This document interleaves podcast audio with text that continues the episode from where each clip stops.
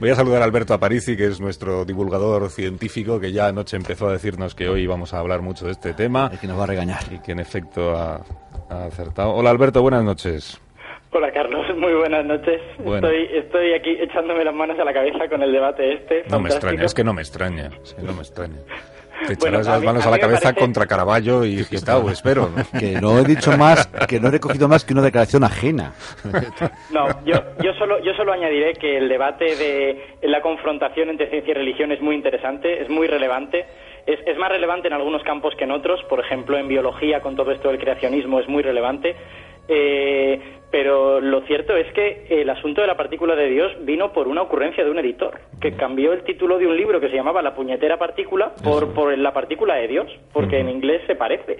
De, sí, Goddam y God, ¿no? La maldita... es. Exacto, es que no, no, no, no hay más debate, es que nunca, nunca ha habido ideología. ¿Cómo que de no hay más debate? No hay debate. Es que no, es que no Efectivamente. hay ningún implacable. No hay. Bueno, anoche empezamos a. Anoche nos explicaste, nos recordaste esto del, del acelerador, de, de cómo se hacen los experimentos, de por qué era relevante lo de eh, encontrar o, o confirmar la existencia de esta partícula llamada eh, bosón de Higgs. Ahora lo que te pregunto es exactamente lo que han contado esta mañana los portavoces del, del Laboratorio Europeo de Partículas, del acelerador, exactamente lo que han contado, ¿qué es? Eh, cu- ¿Cuál es la noticia? ¿Cuál es la, la novedad científica? Bien, bueno, pues eh, yo, yo creo que es justo decir que el día de hoy tiene que marcar un antes y un después en la física de partículas, porque hoy definitivamente podemos decir que hemos descubierto una nueva partícula. Y esa es la noticia, eso es lo que se ha anunciado. Esta mañana en Ginebra lo que ha habido es no uno, sino dos seminarios, uno de un experimento que se llama Atlas y otro de otro experimento que se llama CMS. ¿Qué, qué es esto de los experimentos? Bueno, el LHC es un acelerador, es decir, es el tubo donde giran los protones y ese acelerador tiene siete experimentos asociados, ¿no? Cuatro de ellos son experimentos específicos que se dedican a estudiar solo cierto tipo, ciertas propiedades y luego están Atlas y CMS, estos dos, que son experimentos de amplio espectro. O sea, que se dedican a mirar cómo chocan los protones y ver ahí qué pasa, ¿no? En definitiva. Y estos experimentos son los que tienen encargado buscar al bosón de Higgs y es importante además que sean dos, porque si solo tuviésemos uno y uno dice lo veo, pues tenemos que creernos que lo ve. Y si dice no lo veo, tenemos que creernos que no lo ve, ¿no? Entonces, esta mañana lo que ha pasado es que se ha juntado el portavoz de Atlas y el portavoz de CMS, han dado dos seminarios y ambos concluyen que habemos partícula nueva. Y esta nueva partícula pesa tanto como un átomo de xenón, o sea, tanto como 125 protones, y hasta donde sabemos, podría ser el tan buscado bosón de Higgs. Podría ser. O sea, lo que me Podría ser. Pero el margen de error es mínimo, Estás ¿no? diciendo que todavía no sabemos lo que es la nueva partícula. Sabemos que está ahí, pero no sabemos exactamente cómo es. Pues un poquitín sí. O sea, me, me- me voy a explicar para que veas exactamente qué es lo que sabemos y qué es lo que no sabemos. A ver. El Higgs tiene unas propiedades que están muy bien definidas. Ayer lo explicamos, llevamos estudiándolo más de 40 años y las conocemos muy bien, ¿no? Una de esas propiedades es que es inestable y que se desintegra a otras partículas. Y estas partículas no son cualesquiera, sino que hay una lista de cinco que tenemos que ver. Hay más, pero esas cinco son las más importantes, ¿no? Y bueno, son fotones, zetas, W, quarks B y taus. No, no hay tiempo para explicar qué son esas cosas, No. pero digamos que son cinco, ¿no? Sí. Y de estas cinco, Atlas y CMS ven inequívocamente dos. Ven los fotones y ven las zetas. Esas son las más fáciles de detectar, así que tampoco es noticia que las vean. Las otras tres no están tan claras, ¿no? Los datos no son eh, en absoluto concluyentes. Pero lo que sí está claro es que si no las encontramos todas, no podemos decir que lo que estamos viendo el Higgs es el Higgs. Es decir, hemos visto algo que se desintegra a fotones y a zetas, pero ese algo no sabemos si se desintegra al resto de cosas. Por lo tanto, igual es el Higgs o igual es una especie de primo hermano que se le parece. Ya, pero a ver, por lo que tú me explicas, eh, yo lo que pensaría es si no vemos las otras tres, pues será que no es el Higgs. Y tú, sin embargo, me estás diciendo que a lo mejor sí lo es, Hmm. aunque no las Bien. veamos. Sí, mira, el, el, el, el kit de esa cuestión, eh, el problema real por el, que, por el que tenemos esta indeterminación es que estamos usando el LHC, básicamente. Y el LHC es una máquina que es muy potente, pero es extremadamente sucia. Sucia. El LHC es una máquina que hace girar y chocar protones, ¿vale? Sí. ¿Y un protón qué es? Pues un protón es una especie de enjambre muy pequeñito de partículas, es como un remolino, una nubecilla de muchas partículas que giran en un espacio muy pequeño, ¿no? Entonces, cuando dos protones chocan, no chocan solo dos partículas, suelen chocar varias, muchas a veces. Y normalmente solo en, una de esos, en uno de esos choques, como mucho, se puede producir un Higgs. Entonces, el resto lo único que hacen es molestar, producir basura que nos impide ver lo que realmente queremos ver. Entonces, en realidad, el trabajo duro en el LHC es encontrar el Higgs en medio de toda esa basura. Y claro, hay cosas que son más fáciles de encontrar que otras. Los tres canales que se nos están escapando son difíciles de ver porque se parecen mucho a esa basura. Entonces, podría perfectamente pasar que los tuviéramos delante de las narices y que no nos estemos dando cuenta. O sea, es perfectamente posible que lo que hemos descubierto sea el Higgs y todavía no lo sepamos. Muy bien. ¿Y, esto cómo se... ¿Esto qué solución tiene? O sea, ¿podremos saber en algún momento si lo que hoy se, lo que hoy se ha anunciado, lo que se ha descubierto, es Higgs o no es Higgs? Sí, efectivamente es, únicamente una cuestión de tiempo. Ah. A, medida que, a medida que los experimentos vean más y más colisiones, les va a ser más fácil separar el grano de la paja, porque usarán estadística para las, las propiedades estadísticas de las cosas a las que se descompone el Higgs no son idénticas a las cosas que hay en la basura. Entonces pueden usar estadística para separar ese grano de esa paja. Ahora mismo estamos en un punto en el que tenemos datos suficientes para ver las desintegraciones a fotones y a zetas, pero las otras tres todavía no, aún no podemos separarlas. Quizá en diciembre, por ejemplo, pasados unos meses, eh, a partir de enero va a haber una parada técnica, así que en diciembre habrá nuevos resultados. Tal vez en diciembre, antes de esa parada, podamos saber ya algo más, quizá podamos ver otro canal más. Pero, a ver, Alberto, que yo te aprecio mucho, pero entonces al final aquí la conclusión es que no me aclaras nada, no, no hemos, hemos descubierto el bosón, no hemos ¿qué, hemos descubierto? hemos descubierto algo, una partícula. Vale, te, lo voy a decir de la manera más clara que se me puede ocurrir. Todo lo que estamos viendo es compatible con que estemos viendo el Higgs. Si tuviese que poner la mano en el fuego, yo diría que es el Higgs y que en los próximos meses vamos a empezar a ver esas tres desintegraciones díscolas que se nos están resistiendo pero el escenario está abierto a la sorpresa. Si vamos acumulando datos y las otras seis integraciones va y no aparecen, pues entonces a lo mejor tenemos que empezar a cambiar de opinión. Pero en cualquier caso, lo importante es que sea quien sea el bicho este que hemos descubierto, estamos al fin viendo un bicho nuevo, es decir, una cosa que no habíamos visto antes. Y eso es lo relevante y es lo que hace de hoy un día histórico. Lo ha resumido muy bien la portavoz de Atlas hacia, hacia el final de su charla, Fabiola Gianotti, que ha dicho, acabamos de entrar hoy en la era del Higgs. Sea el Higgs o sea otra cosa, lo que está claro es que hoy hemos entrado en una nueva era. Hemos visto algo que nunca antes habíamos visto.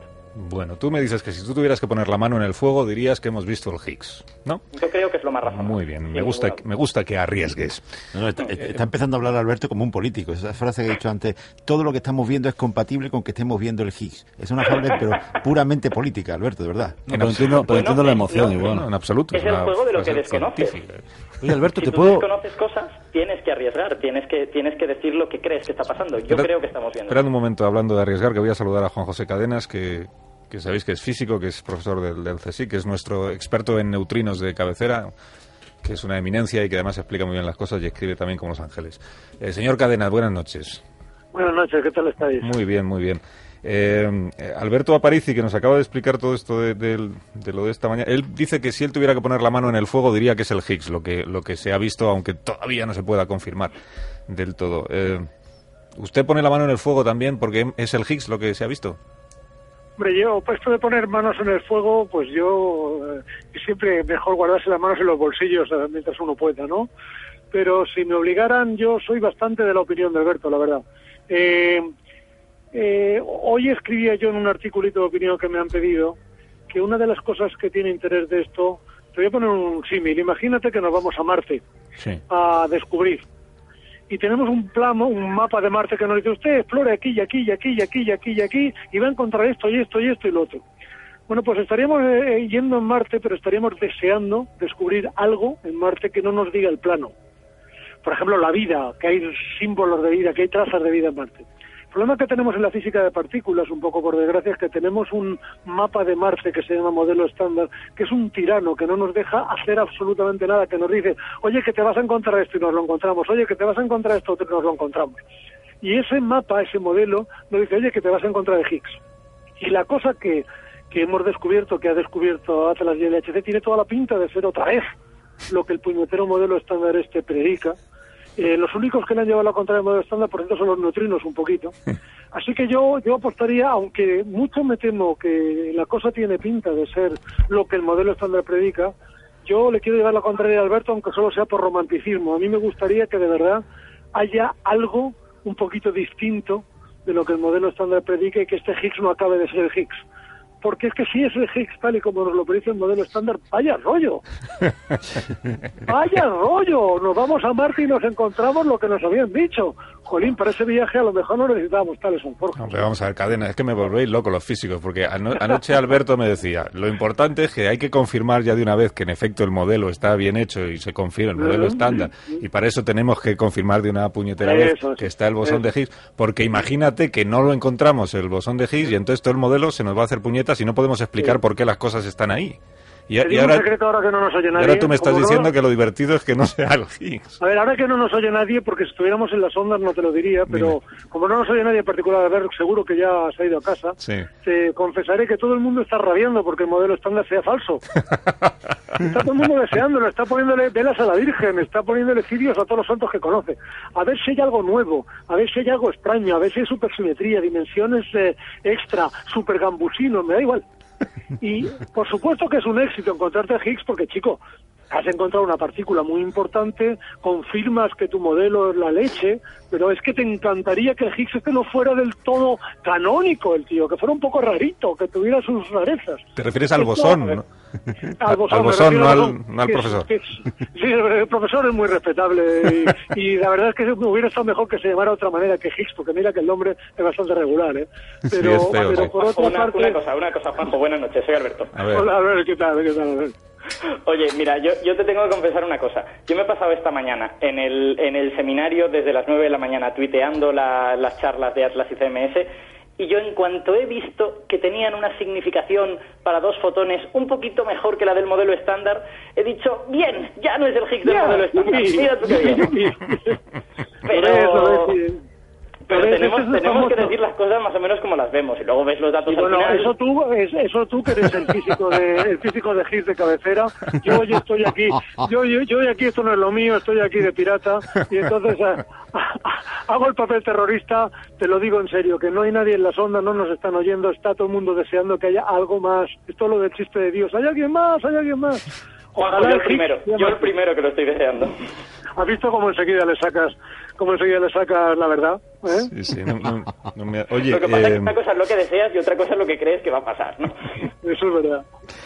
Eh, que no se me olvide que, Cadenas tiene firmado un... He, tuiteado hoy esta tarde el, enlace con la revista Hot Down, que es una revista en, en la red que publica eh, cosas muy muy interesantes y muy bien escritas. Ahí firman, pues entre otros Manuel Javoy, que también colabora en este programa, y Juanjo Cadenas eh, firma un, un artículo, una explicación muy recomendable sobre... A estas alturas de la jornada ya todo el mundo dirá, pero también me van a explicar lo que es el bosón de Higgs. hay, una, hay una explicación muy interesante, muy entretenida, muy divertida.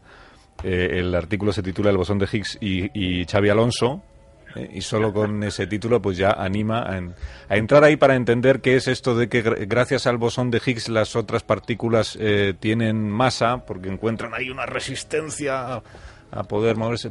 Yo como no soy capaz hay un secreto, hay, hay, un secreto aquí y es que date cuenta que con esto del Higgs los que los que realmente nos gusta este negocio como Albert y a mí pues hemos sufrido mucho aguantando todo el psicodrama este de la partícula de Dios que en mala hora se le ocurrió a Lederman. Hemos sufrido infinitamente eso de la partícula de Dios. Y ahora es la hora de la revancha. Así que en lugar de hablar de la partícula de Dios, vamos a hablar de Higgs y Xavi Alonso, el Higgs y la, roja, el Higgs y lo que te dé la gana, de las tapas de jamón. Pero vamos a, vamos a quitarle misticismo al Higgs, que es una partícula de mar interesante, pero no tiene nada que ver con Dios que yo sepa. De este lado de, de este lado del universo hasta ahora lo sabemos explicar con las leyes del modelo estándar, no necesitamos intervención divina para nada. Es que de verdad, si hubiese al menos una mínima relación entre el Higgs y Dios, yo lo entendería. No, me gustaría, pero lo entendería. Pues que no hay ninguna relación, es que no tiene nada que ver. Yo que estoy de acuerdo con estoy de acuerdo con vosotros dos, pero solo por afán de, de, de llevaros la contraria o de discutiros un poco. Con Dios no tiene ninguna relación, pero igual con la fe sí tiene alguna relación. ¿En qué sentido?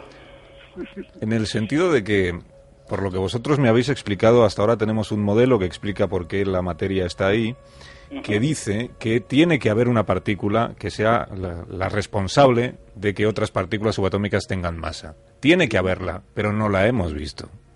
Con lo cual hasta ahora teníamos que creer que esa partícula existía. Y hasta el momento hemos estado en ello, en, creer que estaba ahí. En el momento en el que ya confirmamos que está ahí porque la hemos visto, no necesitamos tener fe. Yo, yo creo que, yo creo, fíjate lo que te digo, que eh, lo que uno le desarrolla esto es la fe pero la fe en la ciencia, ¿sabes? La fe en el intelecto humano, en la capacidad de crear estos modelos matemáticos que, tienen 40 años. ¿eh? Hace 40 años un señor teórico se sentó, eh, cogió un papel y dijo, anda, según esta simetría y esta otra simetría, a mí me sale que tiene que haber un bicho que se llama bosón de Higgs y que tiene estas y tales propiedades. 40 años después y muchos miles de millones de euros después y muchos miles de físicos después y muchas horas de esfuerzo después, ahí está. Y esto a mí me parece un milagro asombroso y además me parece no solo un milagro asombroso, sino una demostración, una de las pocas demostraciones de que vivimos en una civilización avanzada, ¿sabes? De que hay inteligencia en la Tierra, que seamos capaces de hacer esto. O sea que yo, lejos de, de digamos, reforzar mi fe en Dios, lo que refuerza mi fe en el hombre, y la mm. refuerza mucho, la verdad. Bueno, Carlos, yo, te diría otra cosa. Eh, tú has llamado fe a esto, a esto de que sabemos que tiene que estar ahí la, la partícula, yo la llamo predicción es decir, la ciencia se basa en observar las regularidades de la naturaleza, codificarla en forma de matemáticas y entonces ver qué cosas nuevas te dicen esas matemáticas que ha de haber. el bosón de Higgs es esa cosa nueva. La ciencia predice cosas. Es capaz de decir cosas antes de que las hayas visto. Hay que tener cuidado porque hay que tener cuidado porque es el bosón de Higgs y no el sobón de Higgs. ¿eh? Que si uno se equivoca de palabra, Oye, pues, fatal. Pues ahora que lo decís, me han preguntado que, que hemos explicado muy bien lo del bosón de Higgs, pero que todavía no hemos explicado por qué se llama bosón. Seguro que Alberto lo sabe contar muy bien y es el, y es el Higgs de guardia, así que se lo dejo contar a él. Yo, yo te lo explico en un momentín si quieres. Es una, es una cosita un poquitín técnica, pero es, pero es muy fácil de entender. Básicamente, eh, las partículas, todas ellas, tienen una especie como de mini campo magnético o algo como si fuese un campo magnético, como si, como si la partícula tuviese dentro una mini corriente eléctrica que produjera un campo magnético, ¿de acuerdo? Esa cosa, esa propiedad de las partículas, que es implícita, que pertenece a cada partícula, se llama spin, ¿vale? Entonces, el spin no puede tener cualquier valor posible. El spin solo puede tener múltiplos enteros o semi-enteros de una cierta cantidad. Es decir, puede valer una vez esa cantidad, uno partido por dos, tres partido por dos, cuatro partido por dos, esa cantidad. Entonces, cuando la partícula tiene un spin entero, se llama bosón, y cuando tiene un spin de un número impar partido por dos, se llama fermión. Ya está. Simplemente esa es la explicación. déjame que yo te dé una lectura un poquito más corta para, para más, todavía más para todos los públicos. Venga. Por favor. Lo que los físicos llamamos fermiones son los ladrillos de la naturaleza, ¿vale? Ladrillos. Y lo que llamamos bosones son el pegamento, el cemento con el que la naturaleza hace las casas. Así que si tú imagínate que la naturaleza está hecha es una casa, bueno, pues los ladrillos son fermiones, electrones, protones, etcétera, y el pegamento con el que pegamos esos ladrillos, el cemento con el que pegamos esos ladrillos son los bosones, como los bosones intermedios o como en este caso el bosón de Higgs, que es un bosón un poco peculiar. Pero bueno, esta es una idea más sencilla, pero más al alcance de, niñas y soldados. claro, es que pudiéndole, llamar cemento, no sé por qué le llamáis bosón, la verdad. Exacto, porque es que queda más bonito y nos sentimos más importantes. más, oscuro todo. Detrás de, este rollo, detrás de todo este rollo está que a los físicos nos gusta hacernos los importantes, no te olvides de esto. Si no, a la, a la partícula, en lugar de Higgs, lo hubiéramos llamado Pérez o algo por decirlo. Oye, que muchas gracias, Cadenas, por habernos atendido una vez más. Un placer, Carlos. Siempre muy entretenido hablar con, Juanjo. Gracias, Juanjo. Un abrazo. Cuídate. Hasta luego, un abrazo. Alberto, Alberto. Alberto, te llamo mañana si sigue habiendo dudas. Cuando quieras. Yo creo que me puedes llamar todos los días, este paso. Muy bien. Cuídate tú también y que descanses, que has tenido un día muy largo. Un abrazo, Carlos. gracias. Adiós.